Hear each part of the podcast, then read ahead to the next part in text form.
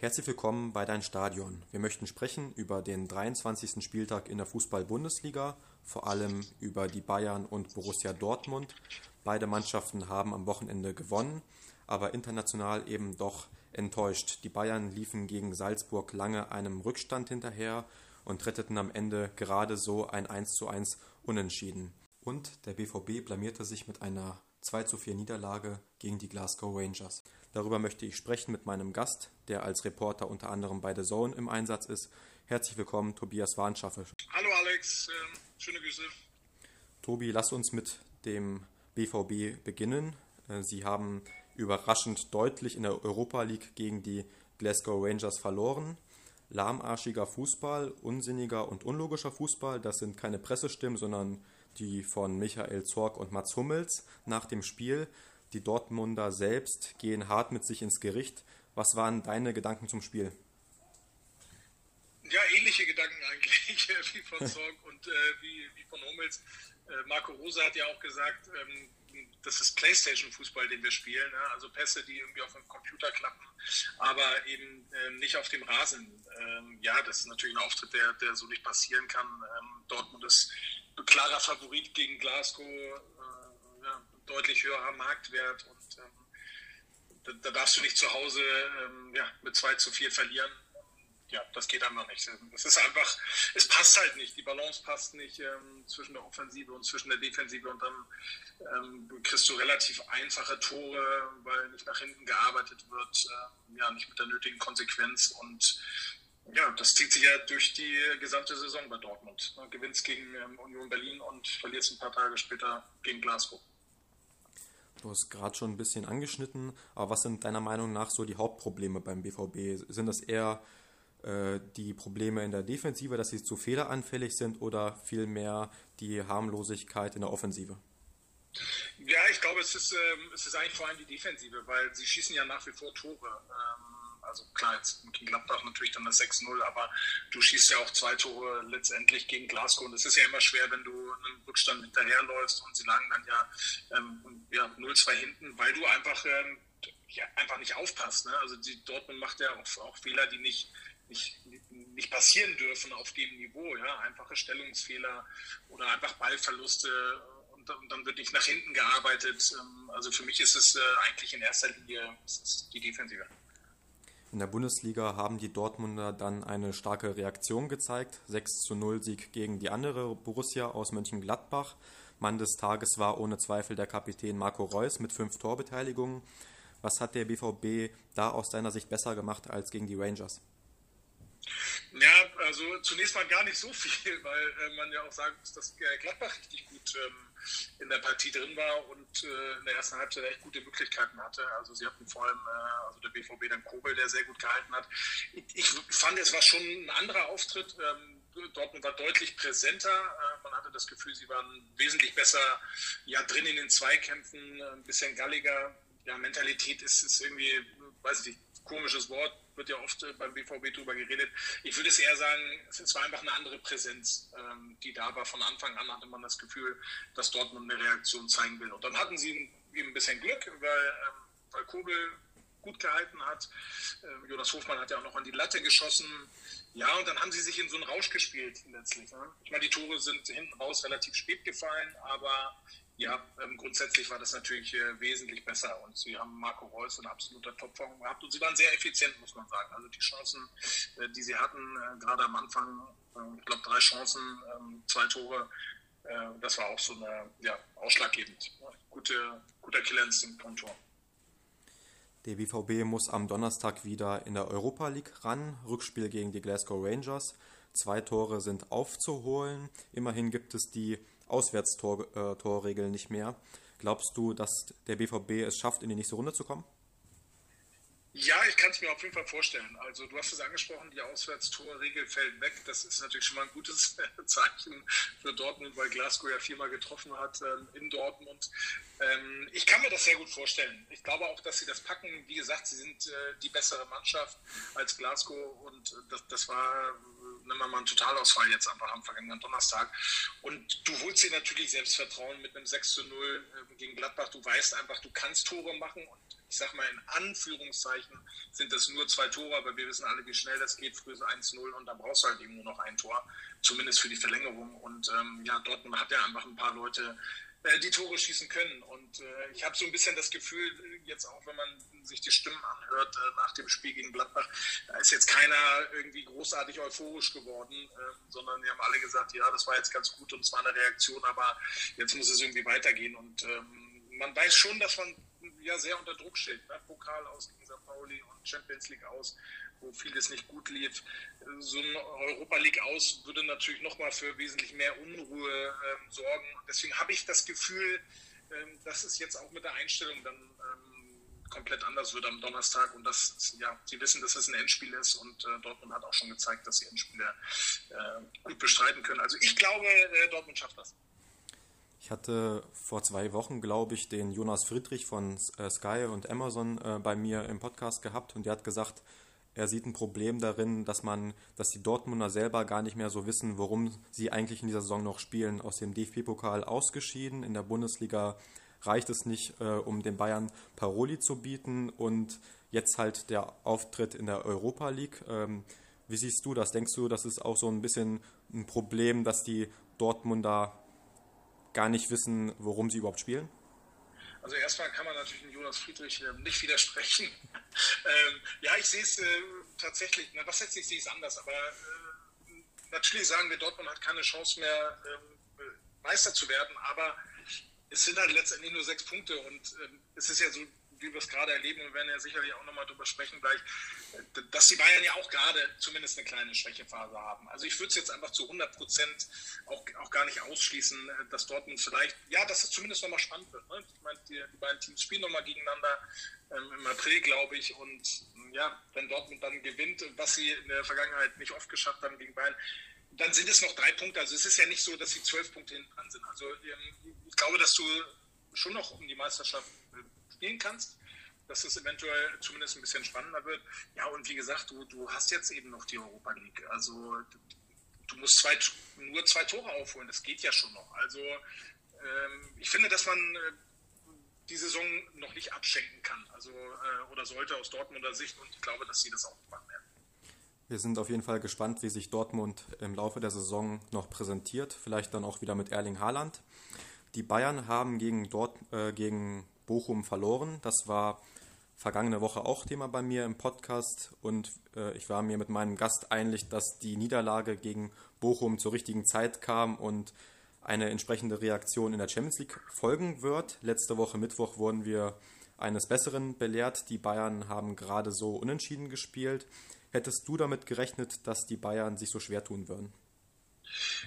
Ehrlich gesagt, ähm, nein. Also also es war schon klar, dass Salzburg ein sehr guter Gegner ist und dass es jetzt auch kein Selbstläufer wird, aber ich glaube, ich hatte so das Gefühl, was, was ihr wahrscheinlich auch hattet oder was viele hatten, dass die Bayern jetzt richtig angepickst sind nach dem äh, Bochum-Spiel und dass es dann irgendwie eher ein 2-0 für Bayern wird, ähm, als dann jetzt ein 1-1 in der allerletzten Minute. Also ich war schon auch überrascht, auch überrascht von der ersten Halbzeit. Also das war einfach keine, keine gute Halbzeit ähm, von den Bayern und das sieht man ja wirklich selten. Ne? Das ist ja eher so, die Bayern verlieren ein Spiel und dann gibt es ein 5-0, also kommt natürlich auf den Gegner an, aber dann gibt es eher ja, einen höheren Sieg im nächsten Spiel, weil sie halt sauer sind und wütend sind. Aber die erste Halbzeit äh, war gar nicht gut und ich, ich war schon erstaunt, ähm, wie, wie viele Probleme Salzburg den Bayern äh, bereiten konnte, weil man wusste ja auch vorher, wie Salzburg spielt und ähm, dann war es doch interessant zu sehen, äh, dass die Münchner große Probleme hatten mit dem schnellen Umschaltspiel der Salzburger, mit den langen Bällen, ja, mit dieser Physis, äh, mit, mit dem Tempo. Also hätte ich nicht gedacht. Du hast es gerade gesagt, die erste Halbzeit der Bayern war nicht gut. Ähm, am Ende immerhin das 1 zu 1 gerettet durch eine dominante zweite Halbzeit. Trotzdem bereitet nach wie vor die wackelige Abwehr äh, den Bayern große Sorgen. Warum bearbeitet Julian Nagelsmann die Bayern-Baustellen bisher ohne Erfolg? Ja, er wirkt auch so ein bisschen verunsichert. Ich setze mal das verunsichert jetzt in, in Anführungszeichen, aber er hat jetzt ähm, immer wieder seine Formationen hinten ähm, geändert. Ähm, also gegen Leipzig war es eine Dreierkette, äh, haben sie dann 3-2 gewonnen, aber auch zwei Gegentore, gegen Bochum dann ähm, eine Viererkette, gegen Salzburg wieder eine Dreierkette, gegen Fürth eine Viererkette, dann hat er, glaube ich, da umgestellt auf zur Halbzeit wieder auf eine Dreierkette. Äh, ja, das sorgt, glaube ich, auch nicht ähm, für eine gerade für eine Sicherheit wahrscheinlich in einer verunsicherten Mannschaft, wenn man nicht so richtig weiß, was, äh, welche Formation die beste ist. Aber letztendlich liegt es natürlich ähm, an den Spielern. Und ähm, ja, Upamecano wurde für, für viel Geld geholt, genau, genau wie Hernandez. Das sind ja sehr gute Abwehrspieler, ja. Äh, das, das darf man, glaube ich, nicht vergessen. Die sind ja die sind ja nicht unterdurchschnittlich oder so. Ähm, und die haben einfach gerade eine, eine schwache Phase. Und ähm, das macht es natürlich für den Trainer auch nicht leicht. Und man muss natürlich auch sagen, das ja, wissen wir auch alle, das ist jetzt ja auch keine Phrase, aber zum Verteidigen gehört ja die gesamte Mannschaft. Und das haben wir, glaube ich, auch gegen Salzburg dann teilweise gesehen. Jetzt zum Beispiel beim Gegentor, die Bayern verlieren am 16er von Salzburg ähm, den Ball und, und Sané geht gar nicht richtig drauf, stürzt Kamara ist es, glaube ich, von Salzburg. Er steht quasi nur daneben und der kann dann den langen Ball spielen. Das sind ja dann auch viele so Kleinigkeiten, also individuelle äh, Fehler, wo letztendlich so die ja, letzte Konsequenz fehlt, dann raufzugehen. Ja? Also da kommt, glaube ich, relativ viel zusammen und ähm, das macht es für den Coach jetzt auch nicht so leicht. Am Sonntag haben die Bayern in der Bundesliga auf den Tabellenletzten Kräuter Fürth getroffen und man hatte den Eindruck, dass der FC Bayern nur in einer Halbzeit Fußball gespielt hat. Fürth äh, ging kurz vor der zweiten Halbzeit in Führung. In der zweiten Halbzeit hat der FC Bayern sich dann etwas gesteigert und am Ende deutlich mit 4 zu 1 gewonnen. Fürth hat es in der ersten Halbzeit gut gemacht und diszipliniert verteidigt, aber warum ist den Bayern in der ersten Halbzeit äh, nichts eingefallen? Waren sie nach dem Champions League-Spiel zu müde oder haben sie nur das Nötigste getan? Ja, ich glaube nicht, dass sie müde waren. Ähm, ehrlich gesagt, klar, es fehlen natürlich ähm, nach wie vor wichtige Leute, ähm, Goretzka in der Zentrale, aber natürlich auch Davis ähm, auf Außen, die natürlich auch äh, mithelfen im Spiel nach vorne. Ja, es ist irgendwie gerade alles so ein bisschen auf ähm, so Zufall angelegt, hat man das Gefühl. Ne? Auf Einzel, auf ja, individuelle Dinge es wird sich so ein bisschen auf den Einzelnen äh, verlassen, irgendwie auf Lewandowski, der gefühlt ähm, der Einzige war, der ja einigermaßen gut drin war in der ähm, Partie. Es fehlt, so ein, es fehlt so ein bisschen der Plan, ähm, habe ich so das Gefühl. Man weiß nicht so genau, ähm, was man machen soll. Und das passt so in diese, ja, ich finde, man merkt, dass die Mannschaft einfach verunsichert ist. Ich meine, es hat alles funktioniert. Klar, ne? es gibt vier Niederlagen, also es gab äh, das Pokal aus äh, gegen Gladbach und dann hat man auch gegen Augsburg verloren. Man hat gegen Frankfurt verloren, gegen Gladbach in der Liga. Es war jetzt nicht alles ähm, perfekt bis hierhin, aber in der Champions League sechs Spiele, sechs Siege. Äh, ich weiß nicht, 70 Tore in der Bundesliga, ähm, ja, 74. Es gab ein viel größeres Selbstverständnis vorher und äh, das ist jetzt so in diesen letzten drei Spielen so ein bisschen ja, abhanden gekommen. Es ist so eine Verunsicher Verunsicherung drin und ich finde, das sieht man ähm, dann auch im Spiel nach vorne, wo es ähm, wo, wo, so ein bisschen diese Automatismen fehlen, die es ähm, lange gegeben hat. Ähm, was ist denn, was traust du den Bayern denn in dieser Saison noch zu? Ähm, aufgrund der Unsicherheiten, die du auch angesprochen hast und wenn man es äh, nicht mal schafft, äh, gegen den Tabellenletzten quasi äh, zu Null zu spielen in der Bundesliga, ist der Weg da nicht zwangsläufig dann auch irgendwann zu Ende in der Champions League? Ja, wenn sie so weiterspielen, auf jeden Fall. Du hast äh, vollkommen recht. Also ich meine, wir müssen uns angucken, jetzt ging es gegen Bochum, Salzburg ähm, und Fürth. Und äh, ja, das, das kann ja nicht der Gradmesser sein. Ne? Und ähm, jetzt hast du dich äh, gegen äh, diese drei Mannschaften eben schwer getan oder diese drei Mannschaften haben jetzt dafür gesorgt, dass es sehr, sehr unruhig ist in München. Äh, wobei man natürlich sagen muss, dass äh, die Bayern ja seit Jahren, Jahrzehnten auch eine Mannschaft ähm, sind, die dann im März und April liefern. Ich glaube, das Problem ist ähm, auch ein bisschen gewesen, dass der Rhythmus so gefehlt hat. Das war jetzt die erste englische Woche für die Bayern 2022 und es ist schon eine Mannschaft, die auch äh, gerne alle drei Tage spielt. Thomas Müller hat das auch gesagt, dass, äh, dass das jetzt irgendwie so, dass das ganz eigenartig war, mal irgendwie eine Woche zu trainieren und äh, oder nur einmal ähm, einmal die Woche ein Spiel zu haben und dass man dann so ein bisschen auch in so einen kleinen, ja, so einen Trott reingeraten ist. Ne? Unfassbar gute Champions League-Saison und großer Vorsprung in der Bundesliga und dann ja, spielst du irgendwie nur einmal äh, die Woche gegen Augsburg und äh, irgendwie führt, dass da so ein bisschen die Spannung abgefallen ist. Und deswegen glaube ich, äh, dass wir ein ganz, eine, schon eine ganz andere Mannschaft ähm, sehen werden im März und April. Sie müssen natürlich erstmal Salzburg ähm, schlagen, um sich dann messen zu können mit Liverpool. Und dann äh, bis dahin sollte die Defensivproblematik auf jeden Fall äh, behoben sein. Neuer wird zurückkehren, ähm, äh, Goretzka kommt zurück.